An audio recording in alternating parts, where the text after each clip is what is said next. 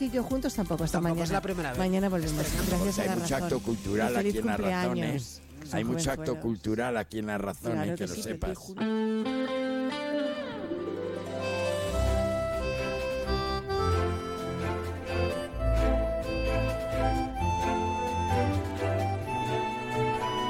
En Onda Cero, más de uno Bahía de Cádiz, con Jaime Álvarez. Madre mía, 25 años tiene ya la razón. Oye, pues también felicidades.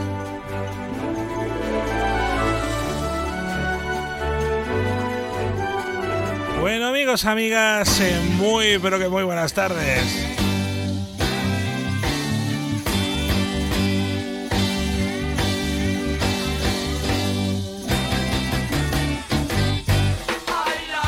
Parecía mentira, pero estamos a lunes, pero les voy a dar una buena noticia, muy buena.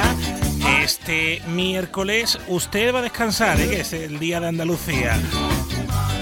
Algunos no, como la radio, pero otras personas sí. Gente, los políticos también. Los que están en los bares, algunos van a abrir. Vamos con el tiempo. Rápido, Agencia Estatal de Meteorología. Dinos que va a llover un poquito. Buenas tardes, Marta Alarcón. Muy buenas tardes. En la provincia de Cádiz tendremos cielo cubierto con precipitaciones débiles a moderadas que pueden venir acompañadas de granizo a menudo. Las temperaturas se mantendrán sin cambios con cifras de 18 grados en Cádiz, Algeciras y Rota 17. En Arcos de la Frontera y Jerez de la Frontera y de cara a mañana seguiremos con un ambiente despejado con temperaturas máximas sin cambios, quedándose en cifras de 18 grados en Rota o 17 en Cádiz, Algeciras, Arcos de la Frontera y Jerez de la Frontera.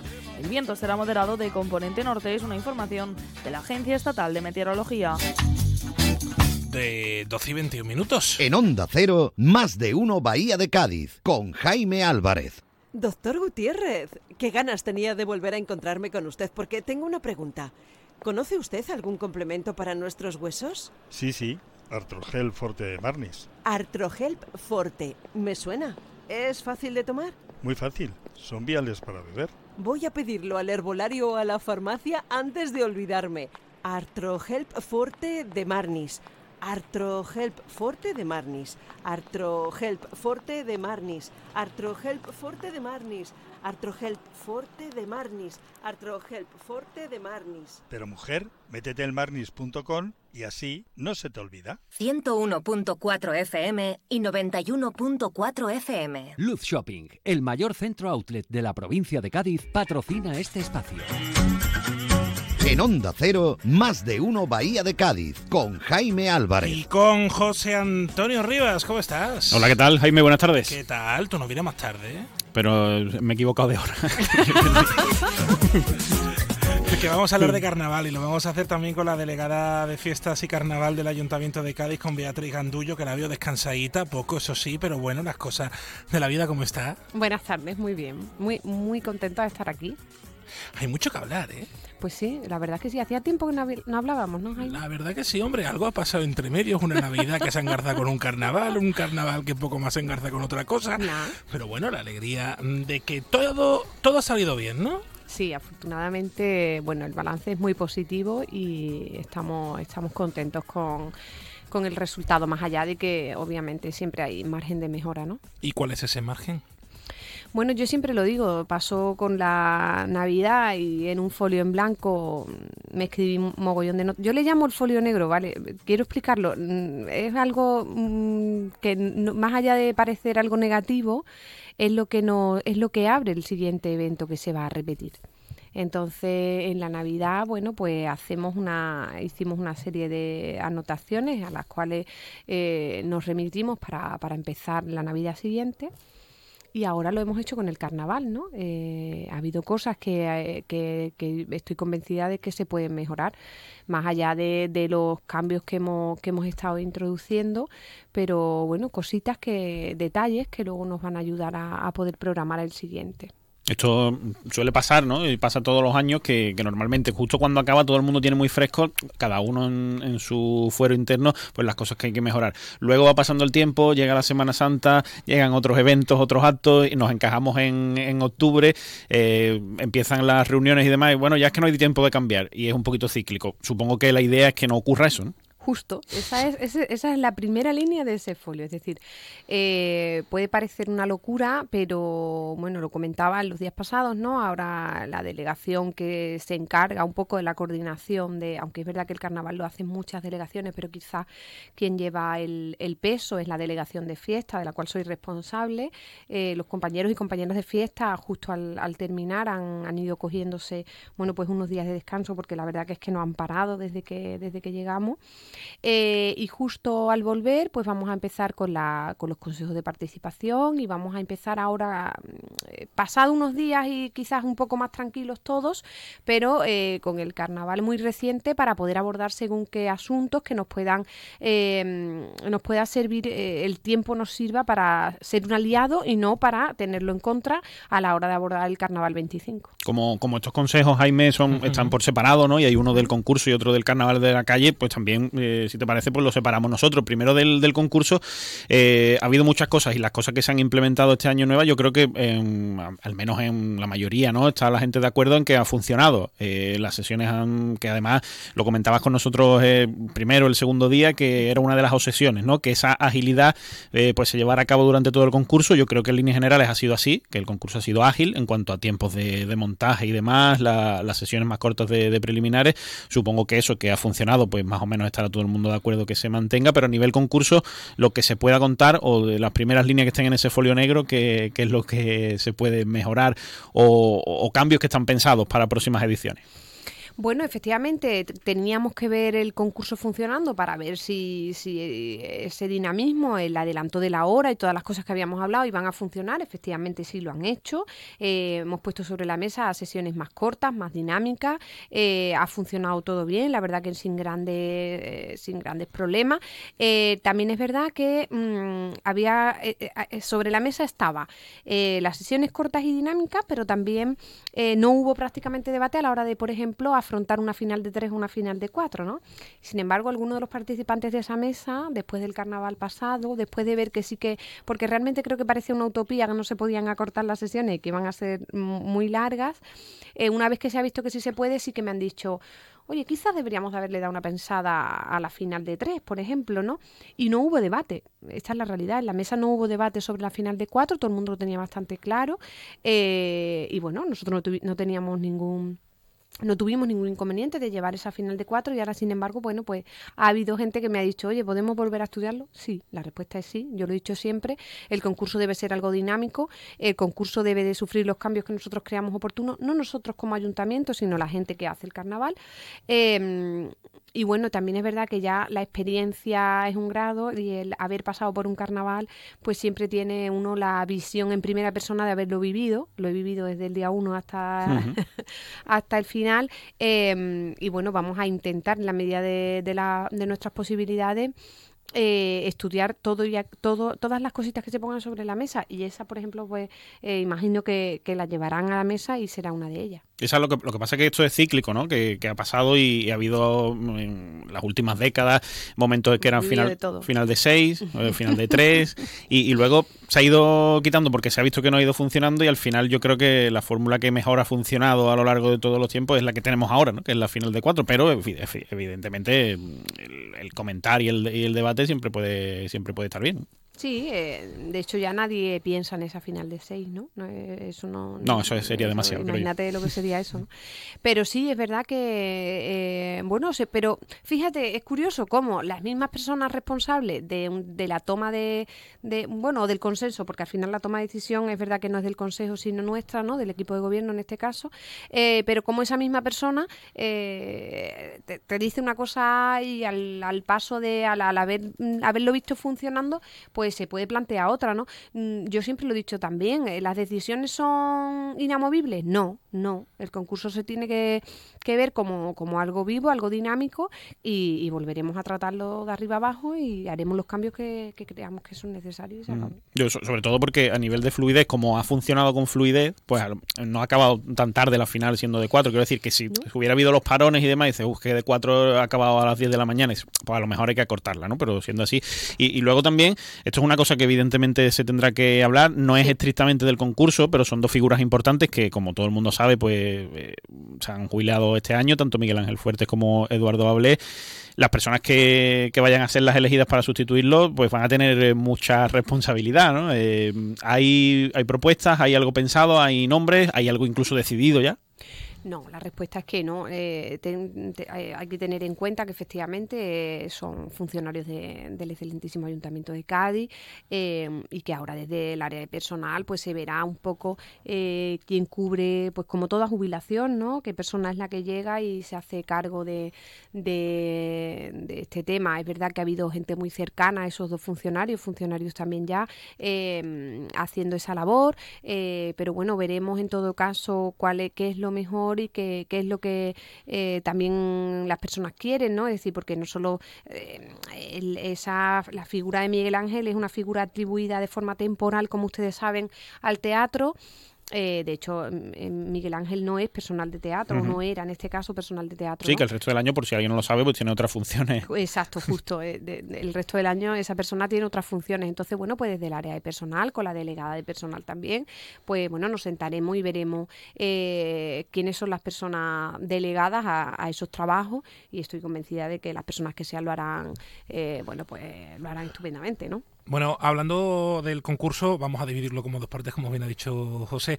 A nivel de proyección al exterior, otro año más de, de éxitos, pero también eh, el debate de las entradas. Eh, el año Para el año que viene, ¿qué tenéis pensado, Laura? ¿Va- ¿Se va a mantener el mismo modelo de la venta de entradas en taquilla para la final y, y demás? ¿O cómo se, cómo se va a hacer? Eh, bueno, la verdad que la venta de la final a este año tenía, por primera vez se ha vendido un domingo. Eh, se, ha- se puso entera a disposición de la ciudad eh, y ha funcionado muy bien. Se vendió el 100%. Ujú. Mm, Tengo que decir que no como en otras fases, por ejemplo, ¿no? que, que siempre se da la oportunidad de que eh, se pone un porcentaje, como saben, la mitad de lo disponible se pone en internet, la mitad se pone física. En este caso, la final se puso al 100% física y se vendió al completo. No, vamos, sin ningún tipo de, problema. Nosotros, eh, eso era algo que teníamos claro, lo pusimos en domingo porque había habido gente que me había dicho, jo, es que los que trabajamos los sábados y tal. Entonces, precisamente se puso por primera vez en domingo para que todo el mundo tuviera acceso de poder ir a hacer la cola. Y, vender, Eh, o sea, y vender el 100% en, en taquilla. Este año ha funcionado muy bien y mi intención no en este caso no tenemos intención de cambiarla, puesto que también me decía mucha gente que el ambiente de la final era muy bueno, ¿no? Claro, es que se habla mucho de eso. Son caras conocidas, eh, al final la gente es gente de Cádiz la que está ocupando los asientos, al final es nuestra fiesta, eh, entonces como ha funcionado también, eh, no, no, no tenemos ninguna intención de, de cambiarlo. En otras fases, como saben, pues sí que se pone la mitad de la venta eh, por internet y la otra mitad de la venta eh, se pone físicamente eh, y bueno, también ha funcionado muy bien, lo que pasa que es verdad que lo que se deja físico para, para la venta aquí, pues siempre suele sobrar alguna, Sí. alguna localidad. eh, y bueno, cuando está el sobrante, ya no hay gente en la cola y ya no hay público que la quiere comprar, pues se mete a internet y la verdad que se agota al minuto. Es que eso es una cosa que tú también has comentado en las retransmisiones del, del Teatro Falla, el Sí, ambiente de la final, Se cuando nota. es ambiente de Cádiz, cuando es un ambiente de gente que, que viene de fuera, que tampoco hay que olvidar que la marca del Carnaval de Cádiz, José, es una marca ya no solamente de la ciudad ni de la provincia, sino de Andalucía. Sí, sí, pero que se nota el, el ambiente, ¿no? Beatriz que ha estado allí también, pues todos los días se nota cuando el ambiente el mundo, ¿no? de gente Te vas de- saludando por los Sí. pasillos est- o subes al ambigú, eh, hola, ¿qué pasa? Hola, ¿qué tal? Que- es que es la muy fiesta- bueno, ¿no? es la fiesta de Cádiz. Es la fiesta de Cádiz. Yo creo que Ha habido gente ¿eh? que me ha dicho, oye, claro, y los que no somos de Cádiz, ya, amigo mío, pero es que esta es, la- esta es nuestra fiesta. Eh, por supuesto, nosotros no tenemos inconveniente en que la gente venga con respeto a, Nosotros la queremos compartir, bueno, si la gente viene con respeto y educación y viene a escuchar nuestras coplas, eh, nosotros no tenemos inconveniente, pero en nuestra fiesta, en nuestra semana grande, yo creo que en un primer lugar debe tener la oportunidad el gaditano. Que llega un momento que no tal, bueno, pues siempre está la opción de internet, siempre está, ¿no? Entonces, pero en este caso funcionó muy bien eh, y se vendió al completo. ¿Y se puede adoptar esa misma fórmula de la final para el resto de fases? ¿Se ha planteado? Quiero decir, que se ponga el 100% en taquilla, tanto preliminares como cuartos y semifinales, y el sobrante, que ahí sí se supone que sobrará algo, pues se destina a Internet. Bueno, es que era lo que te apuntaba, que es que el, se, pone el, eh, se pone el 50% y el 50% que se pone en taquilla física suele sobrar. Sí, sí. Vamos, suele no. En este caso, si vamos a lo práctico de lo que ha sucedido este año, ha sobrado Todas las eh, veces, todas sí. las veces.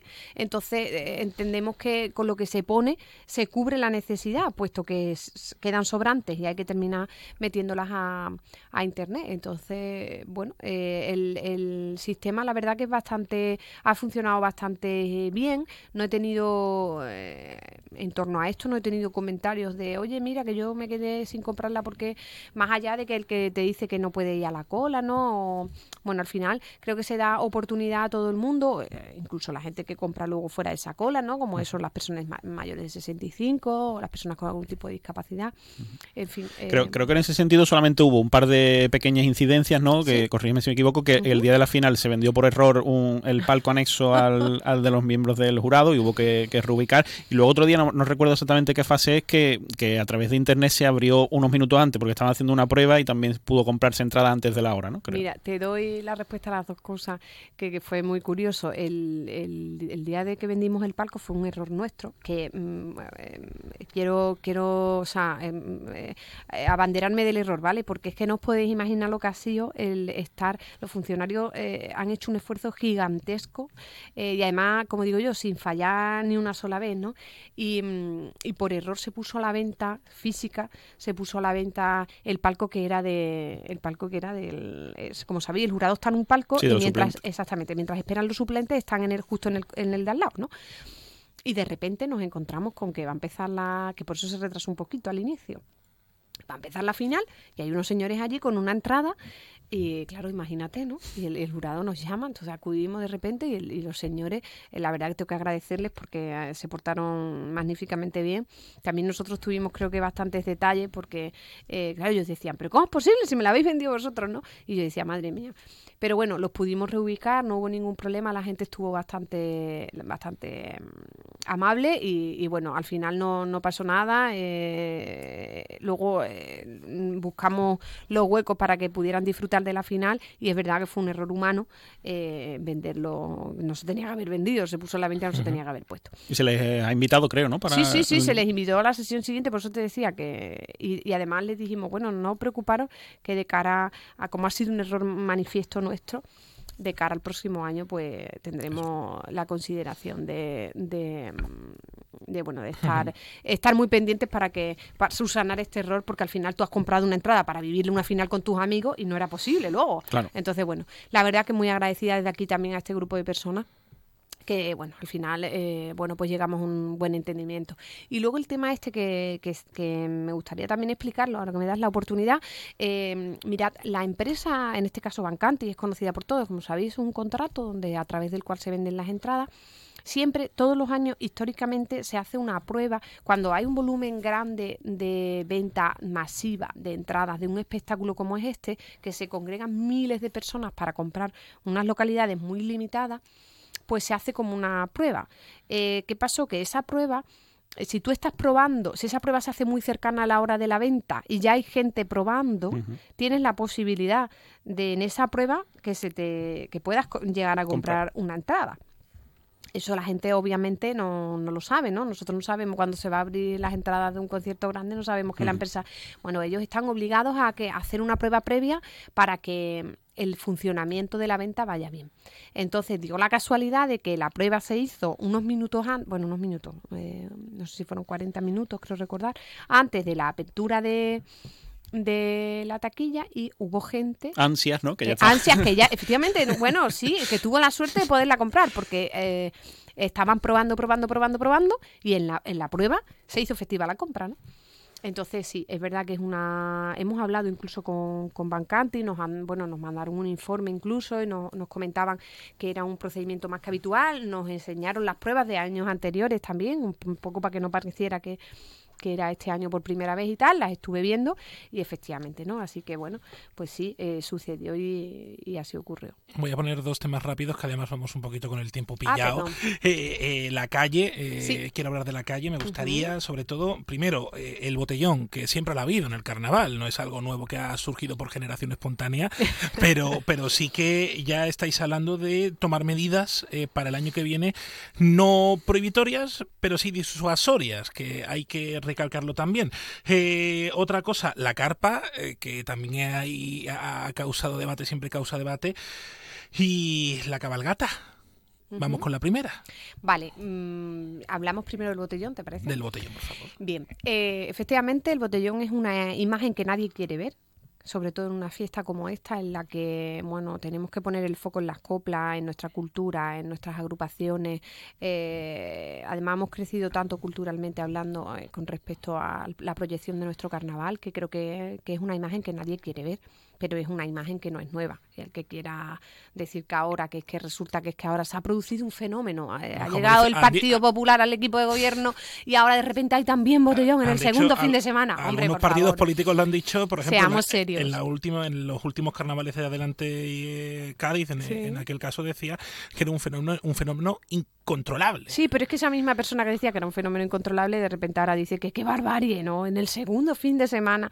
Oigan, el primer fin de semana llovió y no había gente en la calle, pero porque llovía. Desgraciadamente, bueno, desgraciadamente no, nosotros estábamos contentos porque necesitábamos que la lluvia llenara los pantanos, porque es que el agua se agota y es un drama, y al mismo tiempo, pues, nos, bueno, nos jodía un poco, perdóname la expresión, No eh, eh, estoy aquí como en mi casa, Jaime. Eh, bueno, pues nos hacía la puñeta en el carnaval. Entonces, eh, la gente que tenía planeado venir, o sea, tú vas a ir a un sitio en el que de repente llueve, pues dice, pues no voy. Eh, es obvio, ¿no? Y entonces se revertía la situación al siguiente fin de semana, al, se- al segundo sábado, que era donde el tiempo estaba magnífico.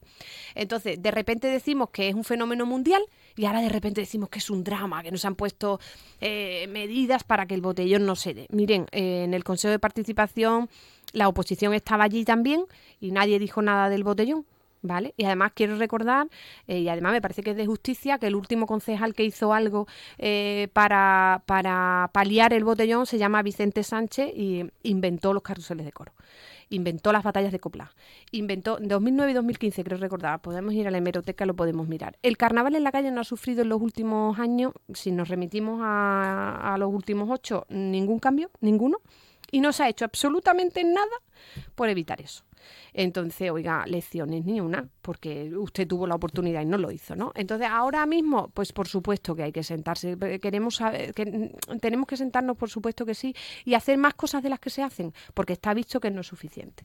Y nosotros queremos poner el foco en las coplas y lo vamos a hacer. Por mucho que a la gente le moleste y diga que madre mía, que, ¿vale? Lo vamos a hacer. Lo vamos a hacer como hemos estado haciendo todo, con trabajo, con tesón, con horas, echándole a esto muchas horas, muchas, mucho trabajo y sentando a la gente y poniendo el foco sobre la mesa eh, y viendo eh, a dónde podemos mejorar. Eso siempre. Lo que pasa que eh, el tema de la programación y demás, que, que en su momento fue buena idea y demás, mm, se ha visto, el tiempo ha dicho que no es suficiente. No, no que sea mala medida, sino que no es suficiente, porque es verdad que la gente se diversifica un poco, quien quiere escuchar puede hacerlo, pero eh, las masificaciones y las concentraciones en ciertos lugares de la ciudad se siguen eh, sucediendo. Entonces, ahí, mm, desde el desconocimiento, pregunto, ¿eh? ¿hay al- algún tipo de marco legal o de forma de, o bien mm, he leído propuestas, ¿no? A través de redes y demás, que esas concentraciones se utilicen en otro, en otras zonas de la ciudad es decir, pues zona franca, he leído por ahí o en algunos sitios, o bien limitar el acceso de autobuses, es decir, bueno, pues por motivos de, de, de aforo, Aforo, de la ciudad no pueden entrar mm, eh, 500 autobuses, sino solamente 150.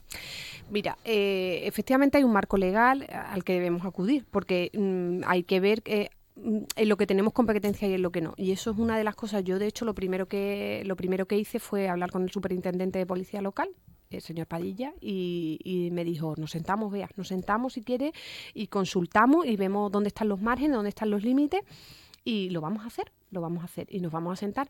En la programación nosotros hemos puesto el foco en la programación diurna, dándole una cabida y un espacio creo que muy importante a las familias, ¿no? Lo decía yo hace, hace poco, hemos visto cómo San Antonio puede estar igual de llena de forma diurna que de forma nocturna, ¿no? Y lo hemos visto también con la programación de los conciertos infantiles tenemos que ver de qué manera podemos eh, atajar el tema y desde luego nos preocupamos y nos vamos a ocupar. Vamos a ver hasta dónde podemos llegar, ¿no? Y lo explicaremos y, daremos todos los pasos que sean posible dar. Entonces, bueno, vamos a ver, eh, vamos a estudiar las medidas, se han puesto algunas sobre la mesa y vamos a ver en lo que sí tenemos competencia. ¿No? Em, y luego, si, si quiere, la segunda. Sí, hablábamos de, la carpa que va, eh, al fin y al cabo va todo relacionado, el tema de la programación y del ocio para toda esa gente que viene también al Carnaval de Cádiz, que no podemos obviar que también eligen eh, la fiesta. Eh, sí, así es. Necesitamos albergar un lugar donde los jóvenes acudan a, a continuar con la fiesta, de ahí que, que apareciera la carpa. Decían, bueno, ¿por qué ustedes han decidido de tres carpas a una? Eh, bueno, pues porque miren, em, después de haber hecho las tres carpas y haber hablado con las personas que habían estado en las tres carpas y decirnos que al final mm, policía, o sea, eh, tuvimos unas reuniones técnicas en las que eran tres focos de problema, no uno, sino y además eh, tenías a la gente deambulando mm, en nocturnidad y con alcohol de un lugar a otro y, y no era lo más seguro tampoco, ¿no? Entonces, bueno, pues nos decían que, que pensáramos bien en cuál era la manera de, de buscar un lugar, un espacio seguro eh, para poder albergar a, también a estos jóvenes que quieren, que necesitan su espacio y necesitan eh, tener su lugar. Y bueno, decidimos hacer esa carpa en Renfe un poquito más, más metida al amurallado para poder controlar un poco más o poder mm, minimizar de alguna manera, porque al final la carpa siempre es una molestia, ¿no? Eh, minimizar un poco las molestias a los vecinos y vecinas que residen en la zona y tal. Eh, bueno, parece que eh, hemos podido hablar con, con el hotel muy afectado por el año pasado, el hotel convento que está justo enfrente. Hemos podido, bueno, pues conversar también con vecinos y demás. Y bueno, dentro de que lógicamente es un una carpa y hasta altas horas de la mañana estaba funcionando, eh, pero parecía que el, impacto era un poquito eh, más llevadero que, donde estaba, que no estaba, digamos, protegida eh, por ninguna por ninguna mm, zona, ¿no? entonces, bueno, también volveremos a, sentarnos con este tema y veremos si, bueno, pues qué tal está esta nueva, esta nueva ubicación. Y, la cabalgata. Sí, eh, hablas de la, de la, del humor, ¿no? Bueno, pues también mm, otra cosa súper curiosa y que pone el foco otra vez muy llamativo, que es que la cabalgata del humor tiene exactamente el mismo recorrido que tenía con, con Adelante Cádiz, el equipo de gobierno anterior, la misma estructura el mismo número de carroza eh, y el recorrido que dejaron hecho ellos eh, por el interior del centro, con lo cual, bueno, nos hemos limitado a, queríamos ver qué tal funcionaba, eh, queríamos ver un poco, lo que hemos hecho ha sido tematizarla, lo que hemos hecho ha sido cuidar un poco eh, la forma en la que en la que en la que la hemos afrontado, es decir, con una temática concreta, le hemos dado la hemos dotado de, de, contenido, luego es verdad que hemos tenido una afluencia de público tremenda a la hora de querer participar en ella. Eh, y claro, ¿qué pasaba? Pues que teníamos una afluencia de público muy grande en la ciudad que quería ver esa cabalgata en un recorrido por el interior del casco histórico y eso hacía pues que hubiera mucha afluencia de, público. Eh, ¿La queremos dejar así? Eh, bueno, eh, vamos a vamos a ver si realmente es lo que queremos, porque el problema no era, el problema no ha sido que hubiera mucha gente. si hacemos una cabalgata para la ciudad y la gente viene a verla, eso es bueno. Pero claro, tenemos que buscar la mejor manera posible. Y está claro que si tenemos albergar ese tipo de público no puede ir por esas calles tan estrechas, ¿no? Entonces, bueno, la cuestión es que... Eh, es difícil, ¿eh? Porque hace, hace unos años, hubo unos años, bueno, como sabrá, que se perdió, luego se recuperó y demás. Y que cuando se recuperó... Claro, y antes de que se perdiera, se hacía por la periferia del casco antiguo y claro, había problemas de circulación y Y no era lo que se quería. Hay que tener en cuenta que la cabalgata del humor también se hace de la mano de las entidades de la Federación de Peñas. Eh, y bueno, también ellos eh, en la conversación en la que tuvimos eh, no vieron no vieron inconveniente, por eso también en otro- en- es otro de los motivos que no se cambia, no hemos venido a cambiarlo todo por cambiarlo, ¿no? Eh, lo que funciona se queda, lo que no funciona eh, se mejora, ¿no? Eh, y no había inconveniente con respecto a esto. Eh, Lo que pasa que ahora resulta que quien pone el foco en esto es la persona que... eh, bueno, que la, que la, un poco que la que diseñó el recorrido. Eh, nosotros vamos a darle una vuelta, por supuesto que sí, eh, porque si tiene esta afluencia de, de público, eh, bueno, pues tendremos que ver cuál es la mejor manera para que la gente la disfrute, porque esto no se hace para nosotros, esto se hace para que la gente la disfrute, ¿no?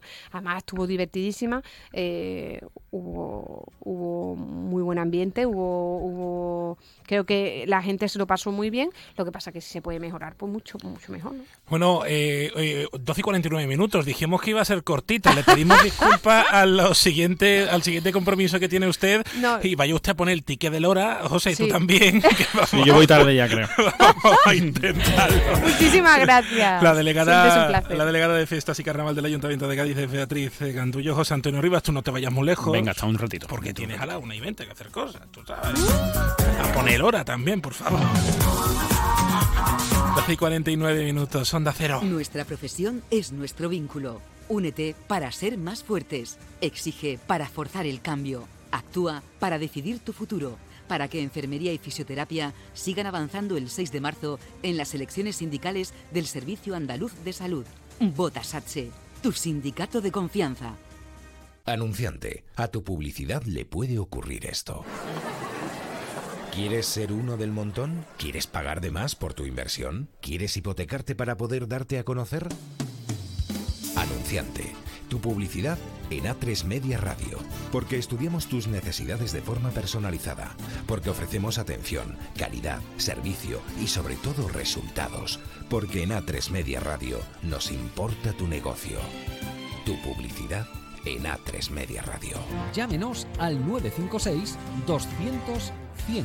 Te mereces esta radio. Onda Cero, tu radio. En Onda Cero, más de uno Bahía de Cádiz, con Jaime Álvarez. Nos escucha Manuel desde Puerto Sí, Real. te escucho perfectamente bien. Hola, ¿cómo está? Buenas tardes. Aquí estamos un poquito dignados. Bueno, estamos ya cabreados. Bueno, su- eh, usted estuvo el otro día en el pleno del Ayuntamiento de, de Puerto Real. Su hermano tiene un problema en su casa. Sí, mi hermano tiene un problema que no puede andar, tiene una silla de ruedas, y a donde él vive hay una escalera que es pública, es del ayuntamiento, y estoy luchando para que le pongan un ascensor o un algo, un remedio para poder salir mi hermano Paco a la calle, para que tenga calidad de vida. Es que esto no es vida para mi hermano, es que mi hermano se lo está comiendo la salud ahí. Y mi hermano tiene 66 años, que ha cumplido el otro día, y mi hermano está muy, que está muy mal. Eso, eso le iba a decir, tiene 66 años, que es relativamente eh, joven, que no es muy mayor, y lo que tiene, aparte de, de un problema de salud, eh, tiene un pie, una parte del pie izquierdo Sí. amputado, ¿verdad? Que es- le impide Sí, tiene- caminar. Tiene, tiene medio pie imputado y el otro y el pie, el otro, la otra pierna tiene dos dedos cortados y dice que le van a amputar otro dedo y estamos. Mi hermano saliendo a la calle, dándole calidad de vida, ya está asumiendo lo que tiene, pero le da calidad de vida saliendo a la calle. Él se quiere valer de sí mismo, el mismo. ¿Qué le dice el ayuntamiento, Manuel? Mira, yo, to- yo llevo, mira, yo estuve con Elena, pero estuve con Elena, la anterior alcaldesa, poco tiempo y me estaba ayudando. Le ha conseguido una subvención de la Junta de Andalucía de 18.000 euros, que eso lo arregló la anterior alcaldesa y ahora me pasaron a la nueva alcaldesa, que es Aurora del, del Partido Izquierda Unida. Y ahí estoy hablando y todos los meses que voy, llevo ya ocho meses que lleva ella de alcaldesa y me, siempre me lleva diciendo lo mismo y lo mismo y yo no veo esto que avanza. Ahora yo, yo he traído televisión, Canal 4, lo ha traído Toñi Moreno directo, lo ha traído Andalucía directo, van los periodistas al ayuntamiento, sí, sí, sí, que esto está solucionado, que no pasa nada, que no pasa nada. Y yo estoy viendo que, que no hay nada movido y dice que tienen por supuesto pedido, que las cosas van despacio que dinero hay en el ayuntamiento, pero que ese dinero ellos no lo pueden tocar, como no sea por, ah, porque eso está administrado por una de esas haciendas o de la tributaria, no lo entiendo Ujú. bien de, de eso, y que, que ahí está perdiendo mucho dinero y eso te lo tienen que tener controlado. Claro, Es usted, lo único que me dice la alcaldesa de Puerto Real. Usted lo que reivindica es que al ser una calle pública que, que tiene que adaptarse, tiene hay unas normas de accesibilidad. No, no, no, no, no. Esta casa, esta casa está bien. Lo que pasa es que el ayuntamiento, esos pisos son de las. Ujú. Y el ayuntamiento de Puerto Real hizo malamente esto, o se comió el dinero. Lo que pasa es que esa, esa escalera, para entrar en casa de mi hermano, ahí viven cuatro vecinos. Y para entrar en casa de mi hermano, tienen que coger escalera, bajar escalera. Es obligatorio. Y esta escalera le pertenece al ayuntamiento. Que esta escalera es pública, que no le pertenece a la comunidad, que no es comunitario.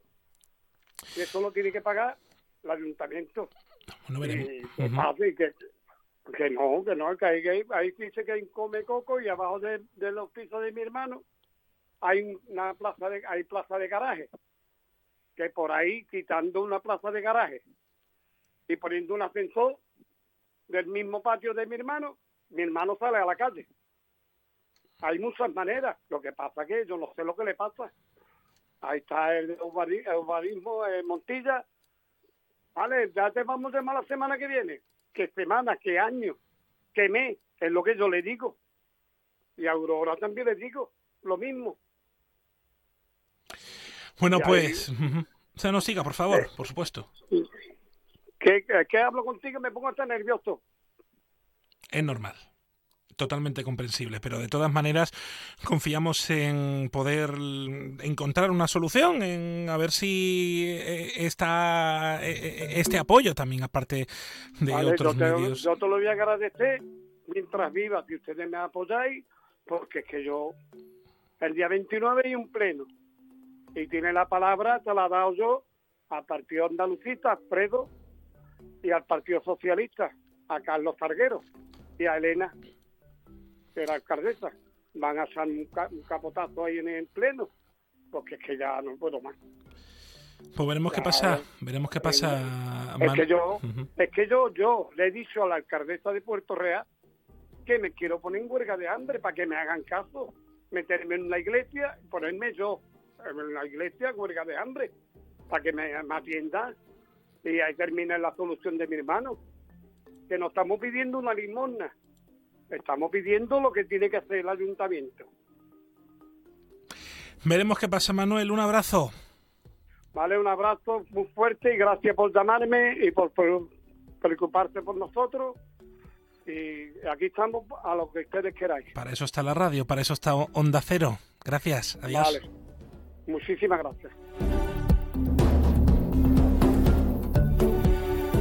12 y 56 minutos. Estás en la radio, en Onda Cero.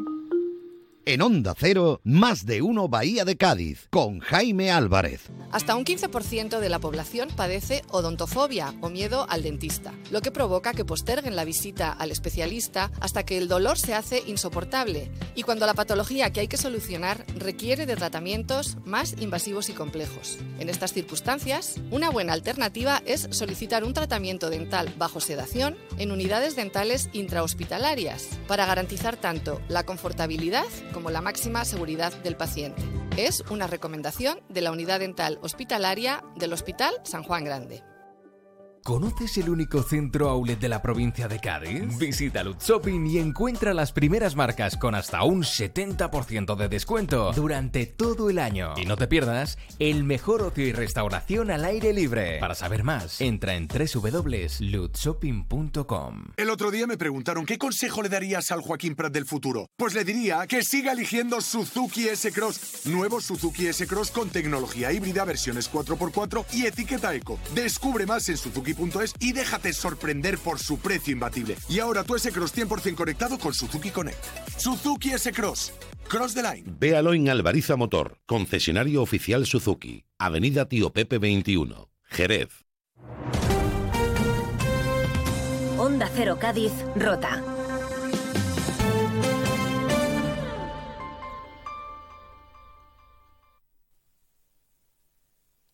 Síguenos en Twitter. Somos arroba más de uno Bahía.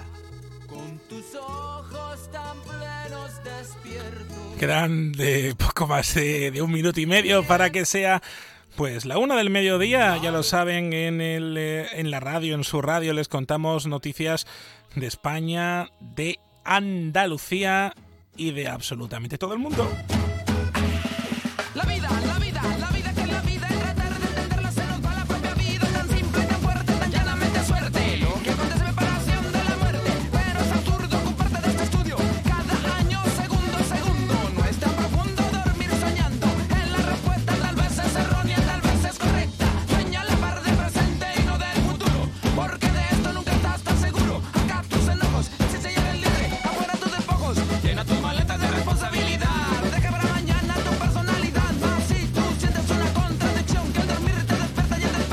Porque viene Jaime Castilla, viene Elena Gijón y luego también José Antonio Rivas con el análisis del Celta Cádiz. Del Cádiz Celta, hay que decirlo bien. Y luego viene Carmen Paul. ¡Qué alegría! No se vayan, que estás en la radio, en Onda Cero. Hasta ahora, ¿eh? Ahora mismito estamos aquí.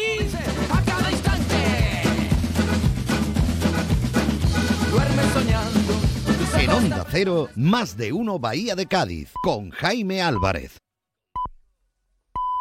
Es la una de la tarde, mediodía en Canarias.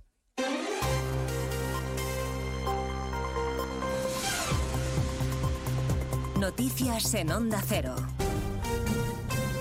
Buenas tardes, les avanzamos a esta hora algunos de los asuntos de los que hablaremos con detalle a partir de las dos, empezando por la sombra alargada del PSOE que se cierne sobre José Luis Ábalos, al que Ferraz ha dado 24 horas para que presente su dimisión y renuncie a su acta de parlamentario. La portavoz de la Ejecutiva, Esther Peña, dice que no tiene dudas de que Ábalos terminará tomando la decisión correcta, aunque de momento el principal salpicado por el caso Coldo y la trama corrupta de compra de mascarillas sigue en su escaño. Y si no dimite antes del miércoles, va a presidir en la Cámara Baja una comisión sobre corrupción e impunidad. La dimisión en diferido que Ferraz le exige a Ábalos y que aún no tiene resuelta, por mucho que lo intente la portavoz de la Ejecutiva. El Partido Socialista quiere que Ábalos se vaya, pero no ha rematado aún la jugada. Desde el Partido Socialista no juzgamos y no hacemos eh, reproches penales, pero sí que quiero recordar que José Luis Ábalos es el mejor ejemplo de, la ortodoxia de partido, del puro compromiso y del puro respeto a lo que es la historia de este partido, de su militancia, de su lucha. Por eso no tengo eh, ninguna duda que José Luis Ábalos eh, actuará en consecuencia por este bien mayor. Si Ábalos formaliza su renuncia, como quieren en el Partido Socialista, la diputada que ocuparía su escaño sería la alcaldesa María González, alcaldesa del Yauri, que fue condenada a 960 euros de multa y ocho meses sin carne por ir conduciendo bajo los efectos del alcohol. Los socialistas le piden a Ábalos que se vaya y proponen además comisión de investigación para meter en el mismo saco el caso que afectó al hermano, al hermano de Díaz Ayuso, a pesar de que la justicia, como saben, lo ha archivado ya en dos ocasiones. Estaremos también a partir de las dos en las calles de Bruselas y Madrid, donde a esta hora hay tractoradas simultáneas. Los agricultores hacen ruido con sus vehículos en la capital comunitaria, eh, donde se han concentrado frente al Parlamento Europeo. Ahí hay Consejo de Ministros de Agricultura, corresponsal comunitario Jacobo de Regoyos. Escenificación sonora que Luis Planas utiliza ahora mismo con los ministros. Tener a los agricultores al lado, escucharles, eh, dar respuesta es absolutamente fundamental. El ministro de Agricultura pide sobre todo que se relajen los requisitos, las solicitudes, el barbecho y reciprocidad de los acuerdos internacionales, pero no quiere poner en cuestión la dirección de la política agrícola común. Dice solamente que no se puede hacer sin los agricultores, que hay que escucharlos. En Madrid los vehículos agrícolas han entrado en una columna única y se dirigen al centro de la capital. En Valencia es un día difícil. Los psicólogos recomiendan que los niños vuelvan al colegio cuanto antes. Muchos lo han hecho ya esta mañana para tratar de recuperar una cierta rutina. Hoy se aprueban las primeras ayudas urgentes para ropa y comida para los damnificados por el incendio del pasado viernes. El ayuntamiento empieza a entregar viviendas a las familias que han perdido todo y en paralelo se investiga el origen del fuego, además de proseguir las labores de identificación de las víctimas. La delegada del Gobierno, Pilar Bernabé, ha confirmado que se centran ahora en esas dos claves. La policía científica ya ha salido del edificio. Ahora se está trabajando en la identificación de los cuerpos y en la otra línea de investigación, si hace falta entrar para una cuestión precisa y concreta, pero lo que es la eh, investigación, lo que es el reconocimiento del edificio palmo a palmo, está hecho, está finalizado. Esta tarde los Reyes acudirán a Valencia para interesarse en persona por las familias afectadas y sumarse al duelo de los familiares. Esta mañana el rey Felipe VI está en Barcelona, en el Mobile, apoyando al sector tecnológico e interesándose por las novedades mundiales en la que es mayor feria del mundo de este sector. Allí está también Francisco Paniagua. Tres horas ha estado el rey recorriendo la feria del mobile, pasando por los stands de las principales operadoras que invierten en España y conociendo las novedades en inteligencia artificial, coches voladores y el desarrollo del 5G en ámbitos de todo tipo, especialmente médicos y quirúrgicos. El presidente de la Generalitat, entre tanto, interviene en el pabellón de Cataluña, destacando a Barcelona como capital de captación de talento durante esta semana. Y el presidente del gobierno, Pedro Sánchez, ha mantenido bilaterales con responsables de empresas y con Meta, la madre de las principales redes sociales utilizadas por los jóvenes. Y además les hablaremos de la iniciativa del Ayuntamiento de Sevilla que ha desatado la polémica y el debate al proponer cerrar la Plaza de España y cobrar una entrada a los turistas.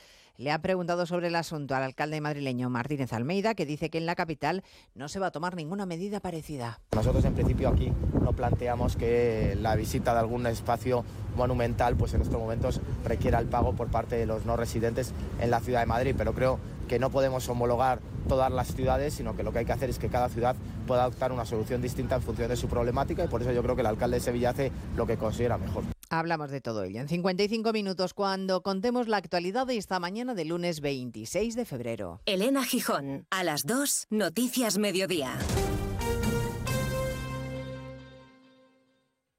De nuevo, buenos días España. Protagonista, Luis del Olmo. Luis del Olmo era un enamorado de su trabajo. Protagonistas nosotros en acción. Abrió un camino que todos los demás seguimos. Le he respetado y le respetaré siempre. Información, opinión, entretenimiento. Para la radio cambiar es más que vivir. Sus principales virtudes yo creo que es sin duda la innovación, la independencia. Una parte de lo que entendemos por radio se la inventó Luis del Olmo. Te agradezco que recuerdes la historia de protagonistas. Una serie documental escrita y dirigida por Diego Forte. El mérito es de ustedes, amigos oyentes. Cada lunes, un nuevo capítulo de este podcast en la web y en la app de Onda Cero.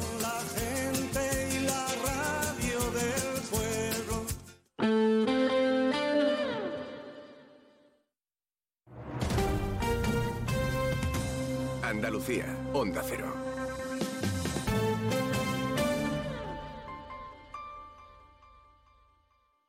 ¿Pero qué estás haciendo, alma de cántaro? He conectado la bicicleta estática a la cafetera y en 45 minutos tendré el café en su punto. Bueno, tibio. Bueno, a temperatura ambiente. Déjate de chorrada, hombre. Tú lo que tienes que hacer es contactar con Grupo Acerca y empezar a ahorrar en tu factura de energía. Y quítate esas mallas, que me estás dando el desayuno. Infórmate ya en www.grupoacerca.com y comienza a ahorrar. Grupo Acerca, tu elección más fácil. La Federación de Autónomos del Comercio de Andalucía, FACOAN, impulsa Sin ir más lejos, un proyecto para incentivar el consumo en comercios de cercanía andaluces. Sin ir más lejos, tiene el objetivo de animar y concienciar a la población sobre la importancia de la compra local en pequeños comercios. Comprar en comercios de tu barrio y tu pueblo genera y mantiene el empleo y la riqueza entre nuestro vecindario y fija la población al territorio. Sin ir más lejos, compra en tu pueblo. Más información en www.facoan.es. Proyecto financiado por la Dirección General de Comercio de la Consejería de Empleo, Empresa y Trabajo Autónomo, Junta de Andalucía. Sobre todo, Onda Cero Andalucía. En Onda Cero, Noticias de Andalucía. Jaime Castilla. Buenas tardes, hacemos a estar un repaso de la actualidad de Andalucía de este lunes 26 de febrero, día de mucho viento en la comunidad que mantiene aviso naranja a la provincia de Almería por fuerte viento y oleaje y también a la de Granada, donde la estación de esquí de Sierra Nevada ha tenido que cerrar sus instalaciones en esta semana de puente. Onda Cero Granada, Guillermo Mendoza.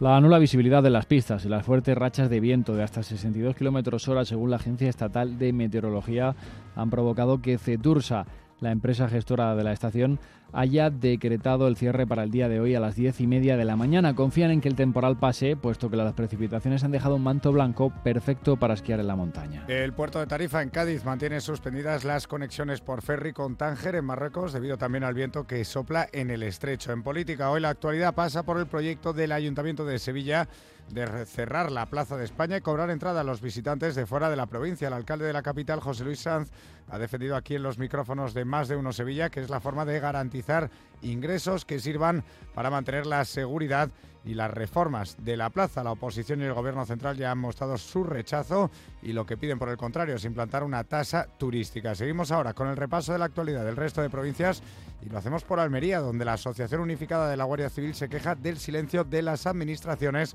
sobre la constante llegada de pateras. Son Cero Almería, Inés Manjón. Es el reclamo que pone sobre la mesa la Asociación Unificada de Guardias Civiles. Según acusa, impone, en este caso la subdelegación del Gobierno de Almería, ese silencio, una denuncia que se produce en concreto tras la llegada de dos embarcaciones en el puerto de Roquetas de Mar este fin de semana.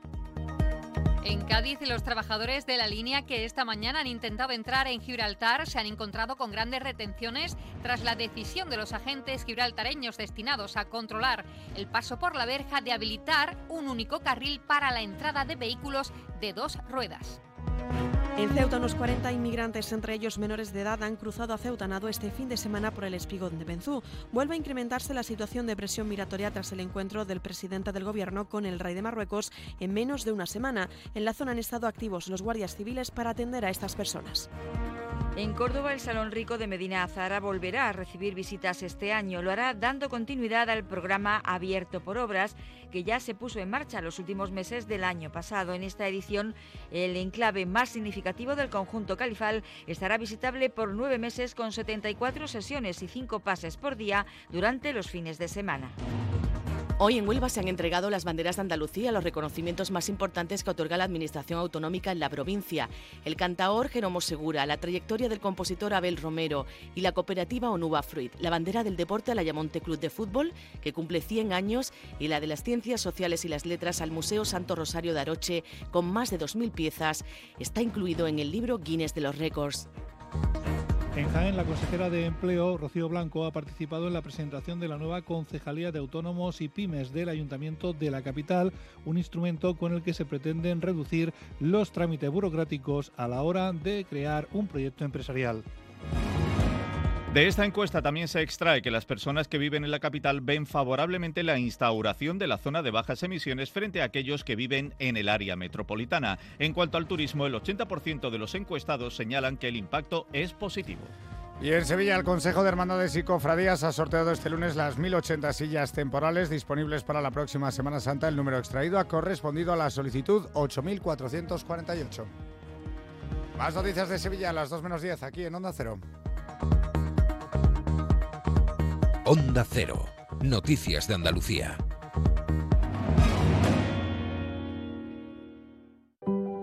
Los andaluces somos líderes en poner el alma en todo. En sacar una sonrisa. En dar siempre la bienvenida. Somos líderes en el arte de sentir. En echarle coraje al día a día. En exigirnos cada vez más. Somos líderes en entendernos. En amarnos. En escuchar a los demás tenemos mucho que celebrar. 28 de febrero, Día de Andalucía, Junta de Andalucía. 101.4 FM y 91.4 FM. Es la 1 y 12 minutos y en la 1 y 35 Carmen Paul le cuenta estos y otros asuntos. En Onda Cero, más de uno Bahía de Cádiz, con Jaime Álvarez. La Policía Nacional ha desmantelado un punto de venta de droga en la calle San Juan, en Cádiz. Hay dos personas detenidas como presuntos autores de un delito de tráfico de estupefacientes.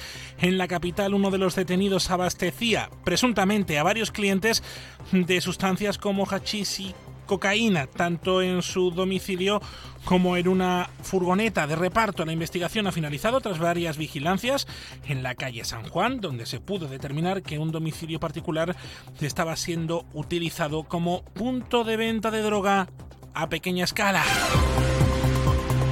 Día de concentraciones en las puertas de los ayuntamientos de la provincia de Cádiz a instancias de la Federación Española de Municipios y Provincias, en homenaje y recuerdo a las víctimas mortales y el resto de damnificados y damnificadas del incendio que ha asolado dos edificios en Valencia. Terrible incendio el pasado jueves 22 de febrero. Esta mañana, por ejemplo, en Cádiz, ha estado la presidenta de la Diputación de Cádiz, Almudena Martínez, en las puertas de la institución provincial. Y cargos del Partido Socialista se han concentrado en la puerta del hospital Puerta del Mar alertando del imparable ascenso de las listas de espera quirúrgicas en los hospitales andaluces. Esos más de 150.000 gaditanos y, como digo, más de un millón de andaluces y andaluzas que desgraciadamente nos sitúan a la cola. Somos la última comunidad autónoma en cuanto a atención. Somos la comunidad autónoma que lidera las listas de espera y hay que pedirle una actuación urgente. A la 1 y 35, Carmen Paul se lo cuenta todo.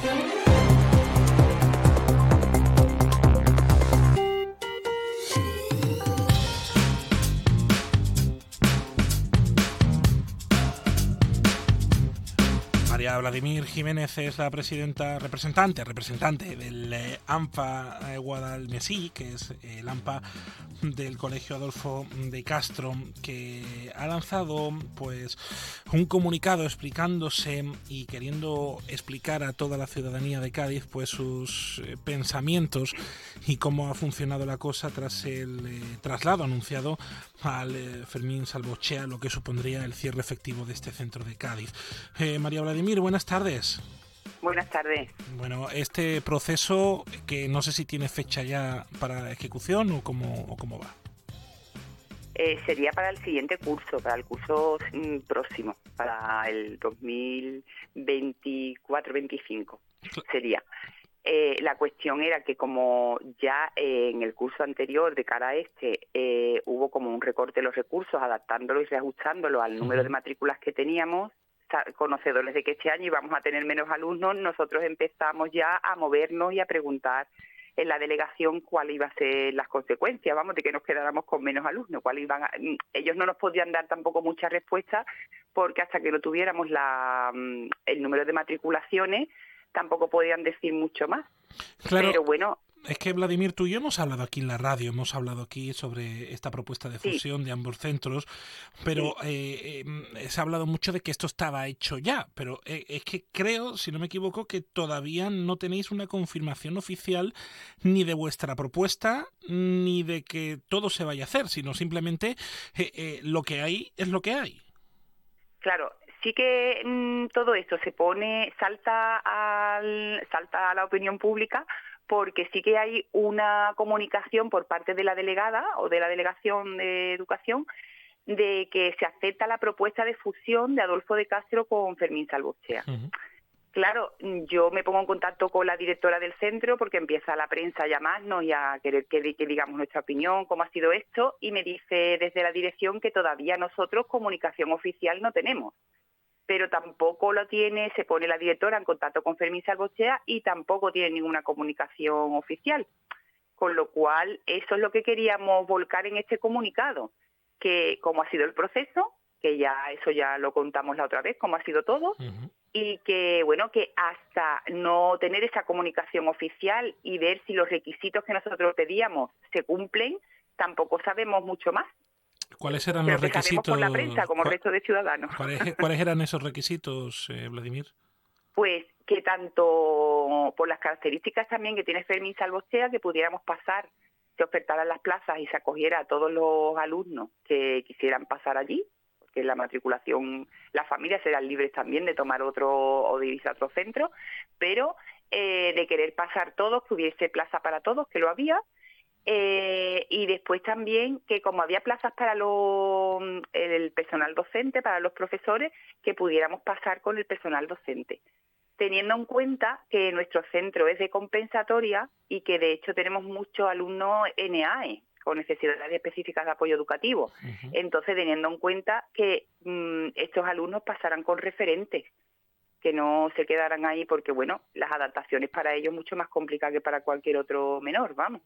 Entonces, mm, todo eso sí que es verdad que se estimó que se podía hacer, parece que todo va para adelante, pero tengo que decir que ha habido buena disposición también por la Delegación de Educación, pero claro, todavía oficial no tenemos nada, no tenemos ninguna confirmación oficial nosotros, que poco más podíamos decir. Eso es también importante, al fin y al cabo, esa carta que tiene que llegar por parte de la Junta, esa notificación que, que todavía no está. ¿Cuándo comienzan las matriculaciones, Vladimir? Campaña de matriculación de primaria entiendo que, que es en marzo. O sea, queda nada, queda el mes que viene. Sí, lo que pasa que yo, es verdad que ahora no te puedo decir exactamente la fecha, pero suele ser en esa fecha, marzo o así. Yo también entiendo que a lo mejor están esperando a ver eh, la matriculación, porque bueno, nosotros ya la matriculación la haríamos directamente en Fermín Salvochea, que la comunicación tiene que estar por llegar. porque es que yo, nosotros ya no nos matriculamos, tendríamos que ir a Fermín Salvochea a matricularnos. Claro que es eso, es que si la matriculación empieza ya, como quien dice, el mes que viene, esto tiene que estar ya más que hecho. Claro, pero ahí estamos. No, todavía estamos así. Bueno, hemos mandado, sí que es verdad, por eso la, el comunicado lo lanzamos también con la mamá delegada de cuarto quinto, que ella también tiene un hijo con necesidades educativas especiales y que pasaría al Fermín para un año. Entonces, claro, no queremos saber las condiciones, porque bueno, si las demás nos vemos apurados, entiendo que las madres con niños con, con discapacidad, pues todavía se ven más, están más agobiadas con todo esto.